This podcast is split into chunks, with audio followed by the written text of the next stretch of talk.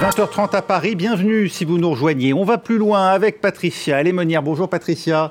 Et Gauthier Ribinski. Bonjour Gauthier. Bonsoir Raphaël. Mathieu Mabin sera aussi avec nous dans un instant. Au sommaire, pas d'envoi de troupes occidentales en Ukraine. Après les propos hier d'Emmanuel Macron, la plupart des partenaires de la France excluent pour l'heure l'envoi de forces sur place. Rien qui soit de nature en tout cas à franchir le seuil de belligérance, assure de son côté le Quai d'Orsay. Joe Biden lui entrevoit une trêve à Gaza d'ici la semaine prochaine, une déclaration qui tombe fort opportunément au moment où les habitants du Michigan s'apprêtent à voter aux primaires avec parmi eux nombre d'électeurs musulmans. C'est tout de suite, on va plus loin.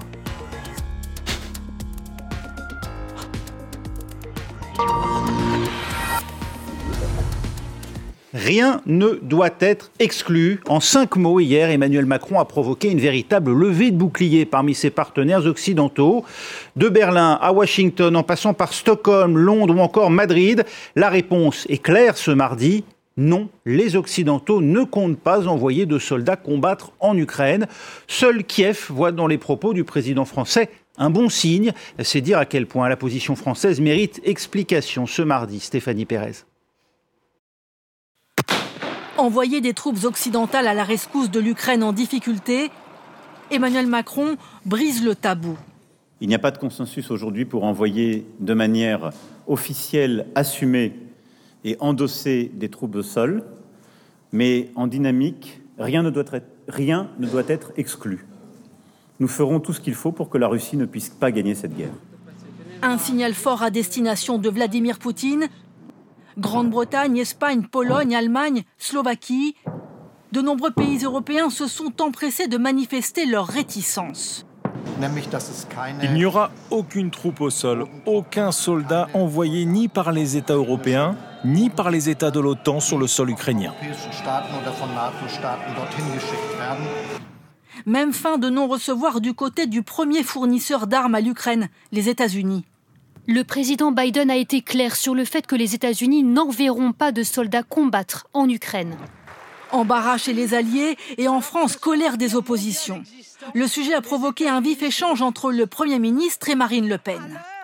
Emmanuel Macron a franchi une étape supplémentaire vers la co-belligérance faisant planer un risque existentiel sur 70 millions de Français. Si vous aviez été élu en 2022, Madame Le Pen, on ne serait pas en train de fournir des armes aux Ukrainiens pour se défendre, on serait en train de fournir des armes à la Russie pour écraser les Ukrainiens. C'est ça la réalité. C'était dans votre programme. Les républicains, eux, dénoncent le risque d'escalade avec la Russie. Quand pour la France insoumise, Jean-Luc Mélenchon s'inquiète. L'envoi de troupes en Ukraine ferait de nous des belligérants. La guerre contre la Russie serait une folie, écrit-il. À Moscou, la réaction est cinglante. Toute intervention au sol en Ukraine ne serait pas dans l'intérêt des Occidentaux, selon le Kremlin. Allez, direction Washington. Mathieu Mabin, les États-Unis n'enverront pas de soldats combattre en Ukraine, indique la Maison-Blanche. Des aveux de la position française ou simple mise au point Comment ont été perçus les propos hier d'Emmanuel Macron? Alors, il y a une idée persistante ici à Washington, au département d'État et évidemment à la Maison Blanche où je me trouve, une perception selon laquelle euh, cette guerre en Ukraine est autant la guerre de l'Amérique que la guerre de l'Europe finalement, mais avec une nuance de taille, euh, c'est que ce conflit se déroule sur le sol européen, ce qui n'aura échappé à personne euh, et qui obéirait donc à une certaine logique que les premières troupes engagées soient des troupes européennes, justement. Notons au passage que le président de la République française n'a pas fait cette déclaration sans avoir préalablement échangé avec Joe Biden.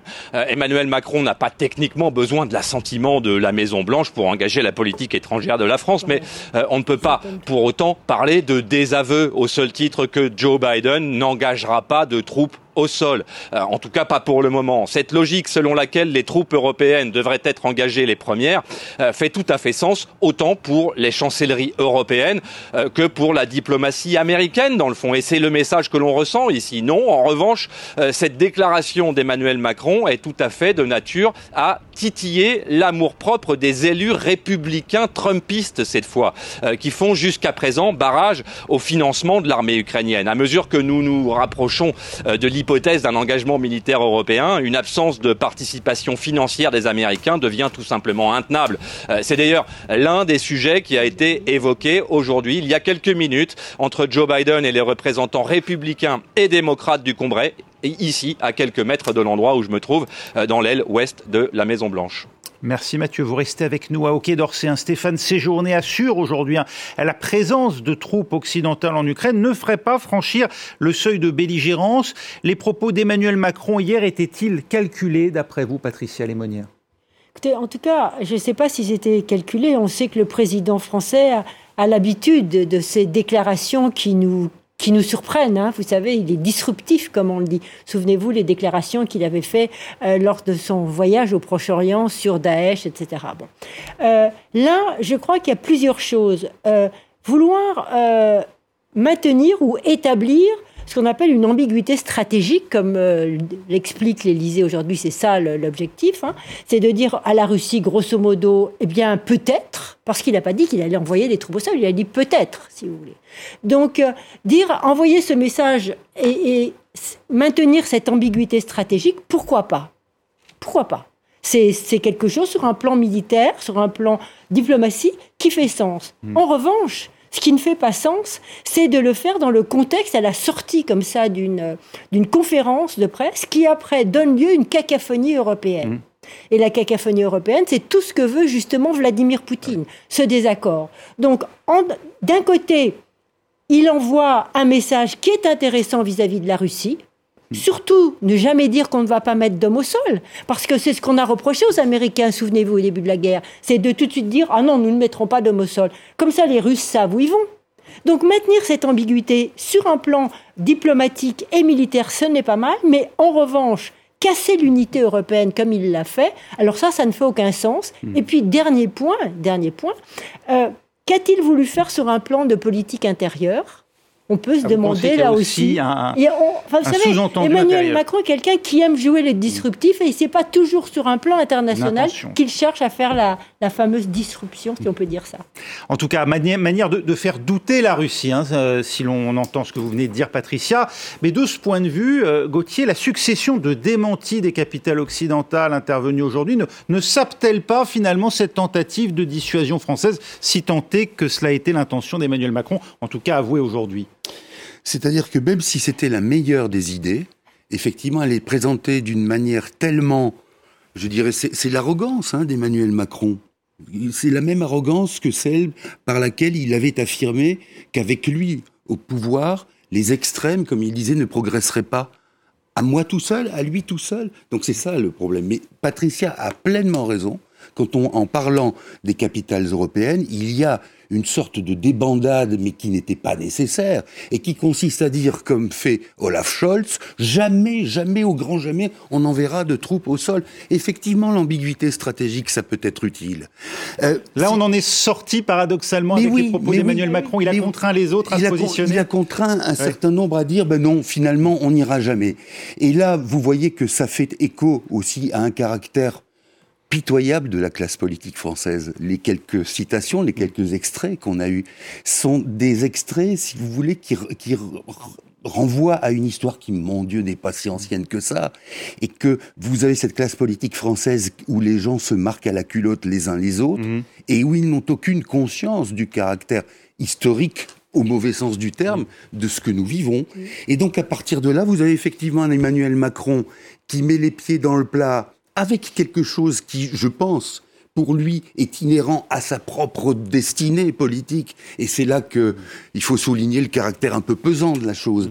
Mais était-ce effectivement le moment de mettre à nu, justement, la faiblesse des autres et mon Dieu, le, caractère lamentable de nos hommes politiques, bon, ça c'est que pour nous, on, le paie d'une certaine manière. Alors aujourd'hui, hein, euh, Stéphane Séjourné, hein, pour le Quai d'Orsay, a habillé justement ses, propos de contenu. Il précise qu'il pourrait s'agir non pas euh, d'opérations visant à combattre, mais en soutien hein, euh, d'opérations de déminage, de cyberdéfense, de production d'armes, même sur le sol ukrainien. On ne serait pas là dans la co-belligérance, comme semble le dire aujourd'hui le Quai d'Orsay, à l'unisson de l'Élysée. Patricia Lémonière. Si jamais un jour on envoie des mirages, admettons, des avions. Il va bien falloir avoir au sol quelques militaires français. Comme on a des scalps, vous savez, les missiles que l'on tire, imaginez-vous que ces missiles qui sont éminemment compliqués à manipuler, les calculs à faire sont très compliqués.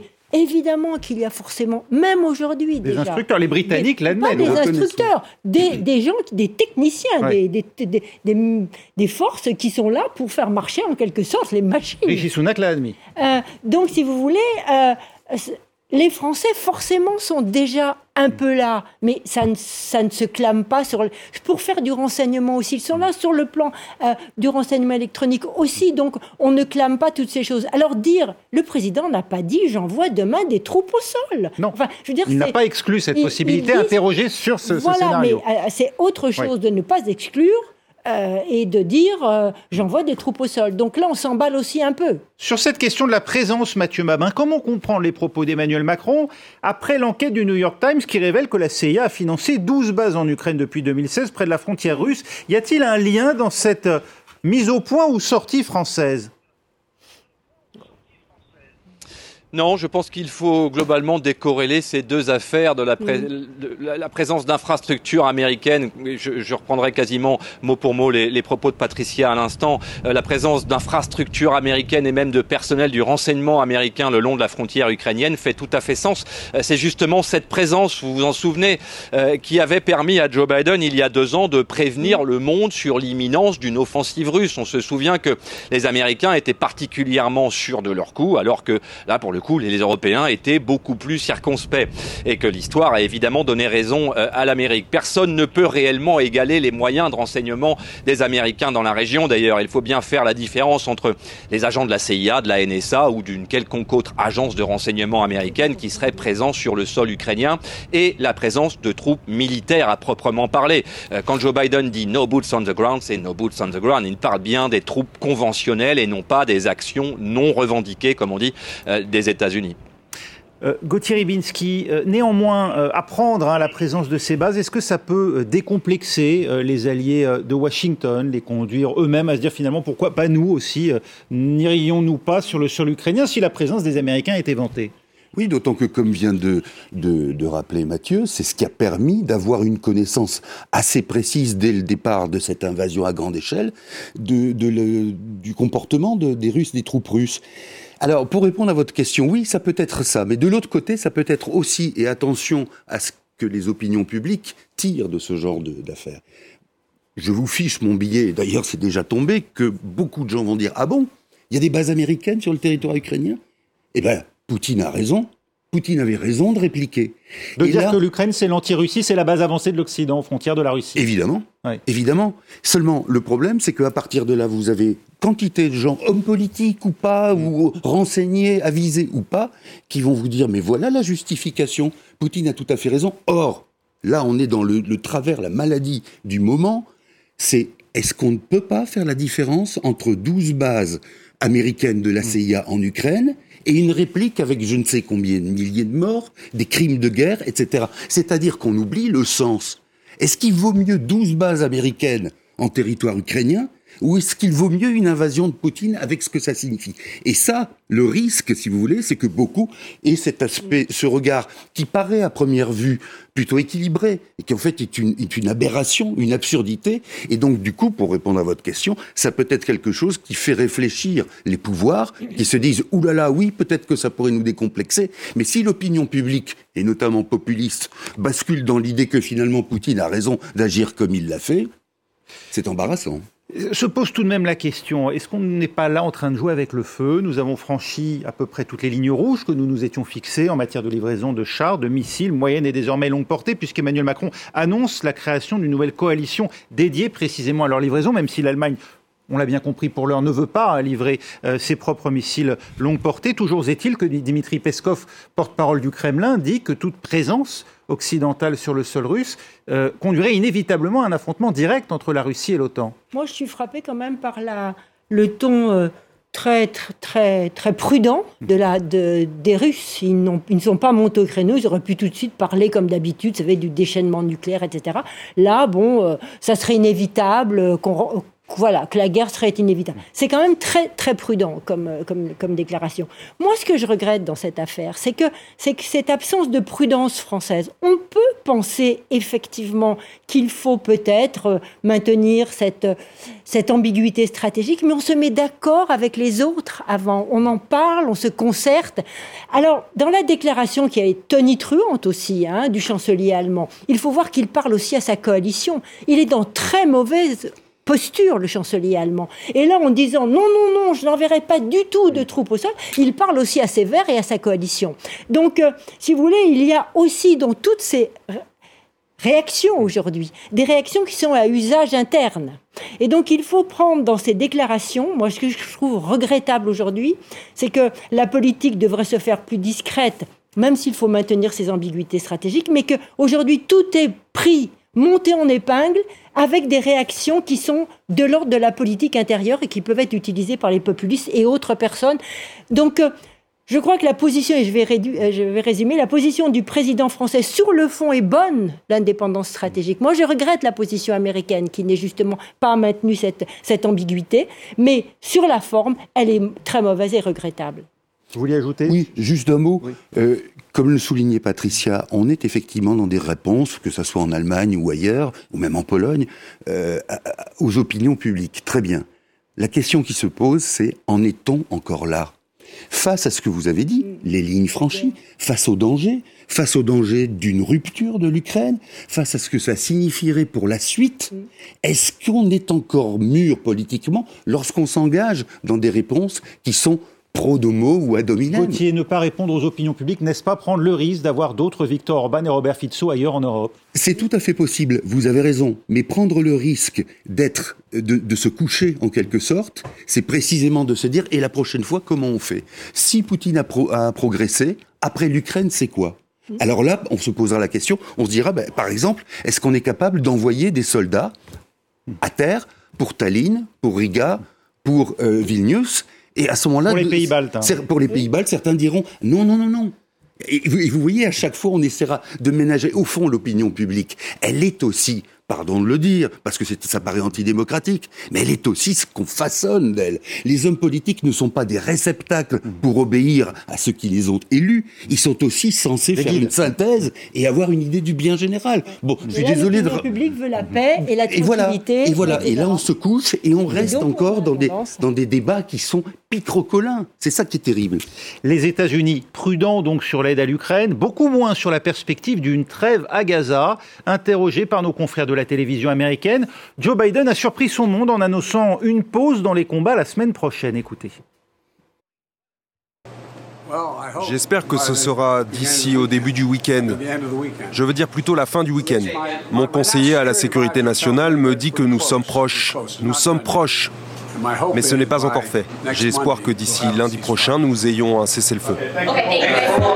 C'était pas un micro, mais bien une glace hein, que vous avez vu dans la main euh, de Joe Biden. Mathieu Mabin à Washington. Euh, Joe Biden a-t-il parlé trop vite, comme, ou bien comme Emmanuel Macron, euh, a-t-il bien mesuré la portée de ses propos? Ce qui est certain, c'est que le seul personnage politique qui peut contraindre le Premier ministre israélien, c'est Joe Biden. Il ne faut jamais décorréler, la parole diplomatique américaine d'une réalité, de la réalité selon laquelle l'Amérique finance l'outil de défense israélien. Euh, concrètement, la Maison-Blanche a le pouvoir de couper le robinet de la défense israélienne. Et donc, si les opérations de Tsahal se déroulent dans les proportions et selon les modes d'action que nous connaissons, c'est-à-dire avec une brutalité désormais dénoncée par l'essentiel des chancelleries occidentale inclus, euh, cela ne peut se faire qu'avec l'assentiment de la Maison-Blanche. En clair, si Joe Biden veut contraindre Benjamin Netanyahu à une trêve, il en a le pouvoir. Patricia Lémonière, il a les moyens d'imposer une trêve à, Israël, euh, Joe Biden? Ah ben, il a l'arme financière, il peut couper, comme vient de le dire Mathieu, effectivement, euh, l'armement. Et sans l'armement américain, euh, la guerre s'arrêtera, euh, la guerre menée par Israël s'arrêtera excessivement vite. Dans, les annonces qu'il a fait sur ce fameux accord hein, de cessez-le-feu qui pourrait être conclu dès le 4 mars, hein, et l'arrêt de tous les combats durant, durant le ramadan, c'est un rapport avec ce plan de paix qui, est, qui en gestation depuis, depuis plus d'une quinzaine de jours, voire plus. Euh, il faut savoir que le Hamas, aujourd'hui, par un de ses porte-paroles, a dit qu'il n'avait toujours rien reçu. Donc, euh, et au même moment, euh, Benjamin Netanyahou disait que de toute façon, il, ferait son opération à Rafah. Donc, vous voyez la pression que peut mettre Joe Biden sur les épaules de Benjamin Netanyahou.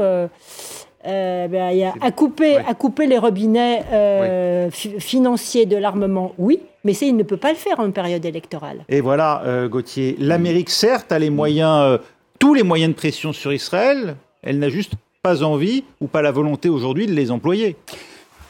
Oui, il y, a, il y a deux choses. Il y a le fait qu'un Netanyahou, par exemple, c'est une banalité de le dire, mais joue la montre en se disant qu'effectivement, si Biden ou le camp démocrate perdait euh, la prochaine présidentielle, il serait tranquille loin, avec C'est en novembre. Hein. Oui, c'est loin, mais vous savez que les calculs, on se souvient que Netanyahou a toujours été très très très cavalier avec les présidents américains. Barack Obama s'en souvient très bien, et que donc il peut très bien aussi dire à Biden, bon écoutez, hein, on va voir ce que vous devenez l'an prochain, et puis on, verra. Euh, bon, il y a autre chose aussi. Il y a l'idée et là, si vous voulez, il faut, il faut aussi la battre en brèche. Parce qu'on a la même chose aussi en France. C'est l'idée que l'électorat juif, considéré comme tel, de culture mm. juive, d'obédience juive, de croyance, peu importe, est un monolithe. C'est faux. C'est faux. Et à partir de là, évidemment, qu'il y a des réflexions à avoir, non pas en se disant je vais pêcher l'électorat juif, ou comme là dans le Michigan, ce que vous avez signalé, un électorat musulman, c'est simplement faire appel aussi à la capacité de raisonnement des gens. Et on voit très bien, par exemple, qu'aux États-Unis comme en France, au sein de ceux mêmes qui se déclarent juifs, il y a des divergences d'opinion euh, fantastiques. Mais c'est vrai que ça structure beaucoup le comportement d'une administration américaine, parce que le reste, c'est c'est un peu compliqué à envisager. Donc voilà pourquoi il y a cette volonté de ménager euh, cet électorat, mais en même temps, alors là, de manière, j'arrête là, de manière très arithmétique, quand vous voyez que l'aile gauche, par exemple, des démocrates, depuis, pas le 7 octobre, mais le 9 ou le 10, a commencé à montrer justement une forme de, à ruer dans les brancards quant à cette fidélité américaine vis-à-vis d'Israël, là, il ne s'agit pas de faire le grand écart parce que ça veut dire que les démocrates sont fichus. Eh oui, un des pressions s'exerce sur le président Biden au sein même de son parti démocrate, vous venez de le dire, Gauthier, où une primaire a lieu dans le Michigan, la minorité musulmane s'organise pour peser sur la Maison-Blanche. Écoutez un conseiller en stratégie démocrate. Ce que je demande, c'est que les gens qui entourent le président Biden lui fassent entendre raison et lui disent que s'il n'adopte pas une approche différente, il perdra des électeurs clés ici, dans le Michigan, ce qui donnera la présidence à Trump. Il faut éviter ce cauchemar. Mathieu Mabin, à Washington, c'est à cette pression intérieure-là que répond Joe Biden lorsqu'il annonce une trêve prochaine à Gaza. Il le fait par calcul politique Oui, effectivement, et particulièrement ici aux États-Unis, euh, les hasards de calendrier existent, mais il s'agit d'un hasard. S'il s'agit d'un hasard, il s'agit effectivement d'un hasard qui sert les intérêts politiques de Joe Biden. On l'a tous compris. Euh, on le sait, le soutien américain à Israël, on l'a dit, a, participé à éroder la cote de popularité de Joe Biden euh, auprès de son électorat traditionnel. Or, cet électorat traditionnel est également composé de la minorité arabe américaine, dont l'État refuge, là où ils sont le plus nombreux, se trouve justement être le Michigan. Euh, au cours des nombreuses manifestations de soutien à la Palestine auxquelles les équipes de France 24 ont pu assister, euh, nous avons recueilli les témoignages à maintes reprises des membres de cette communauté arabo-musulmane résidant aux États-Unis qui affichaient clairement leur volonté de tourner le dos à Joe Biden en particulier et au camp démocrate dans le contexte de cette guerre à Gaza. Et donc pour répondre directement à votre question, oui, l'annonce d'une trêve à Gaza au moment où les électeurs du Michigan doivent s'exprimer ressemble bien à une une concession politique, bien plus à une concession politique qu'à un hasard de calendrier. Merci Mathieu Mabin. Gauthier Ribinski, je vous voyais réagir un peu stupéfait euh, de voilà de, cette influence. Mais c'est pas oui, c'est passionnant. presque de faire gagner l'adversaire. Mais c'est ça, si vous voulez. Je, trouve que les opinions publiques ont un côté infantile qui consiste à dire retenez-moi ou je fais un malheur. Ce que disait ce conseiller démocrate, c'est ce que ce que raconte Mathieu est édifiant et passionnant, mais édifiant. C'est-à-dire que vous avez des gens qui sont prêts à faire élire à la tête de la première puissance des États-Unis un Donald Trump avec tout ce qu'il peut avoir de, destructeurs à tous les niveaux. Tout ça On parce que... du Muslim ban, hein, bien sûr, voilà, hein, les, les, musulmans n'ont jamais été ménagés par Donald Trump. Et donc ce côté puéril de l'opinion qui dit public qui dit retenez-moi ou alors hein, c'est comme un enfant qui dit si j'ai pas ma glace, tiens celle de Joe Biden, eh bien je vais je vais crier des insanités. C'est quand même pitoyable. Un soldat américain est mort en s'immolant devant l'ambassade d'Israël à Washington. C'est dire à quel point aujourd'hui tout cela a, pris vraiment une dimension importante. Il y a des diplomates qui ont écrit, vous nous, on l'évoquait avec vous il n'y a pas si longtemps, Patricia Lemonia. C'est inédit de voir le soutien conditionnel de Washington à Israël autant contesté aux États-Unis, Patricia.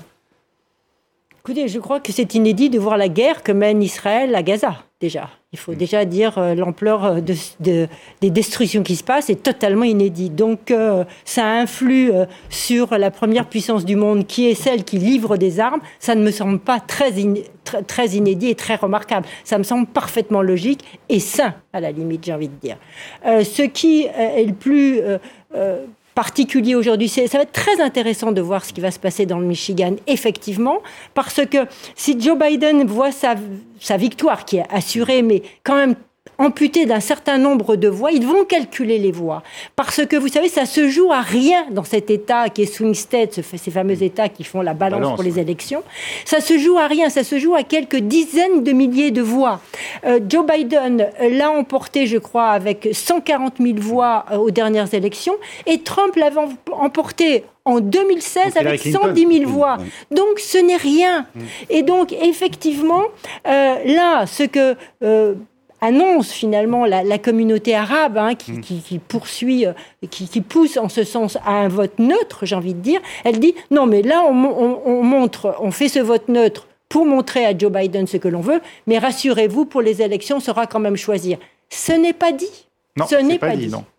Ce n'est pas dit. On scrutera évidemment avec attention les scores euh, des euh, candidats quasiment euh, désigné déjà hein, dans chacun des deux camps. On verra effectivement si euh, Joe Biden arrive à convaincre une fraction euh, importante de cet électorat musulman de Michigan. On verra aussi si Donald Trump arrive à éradiquer totalement la poche d'électeurs qui continuent à voter Nikki Haley sans aucun espoir de victoire. Restez avec nous. Dans un instant, nous vous joindre sur France 24. Merci Patricia Lemonia, merci Gauthier Ribinski. On va plus loin, c'est terminé, mais Paris Direct continue.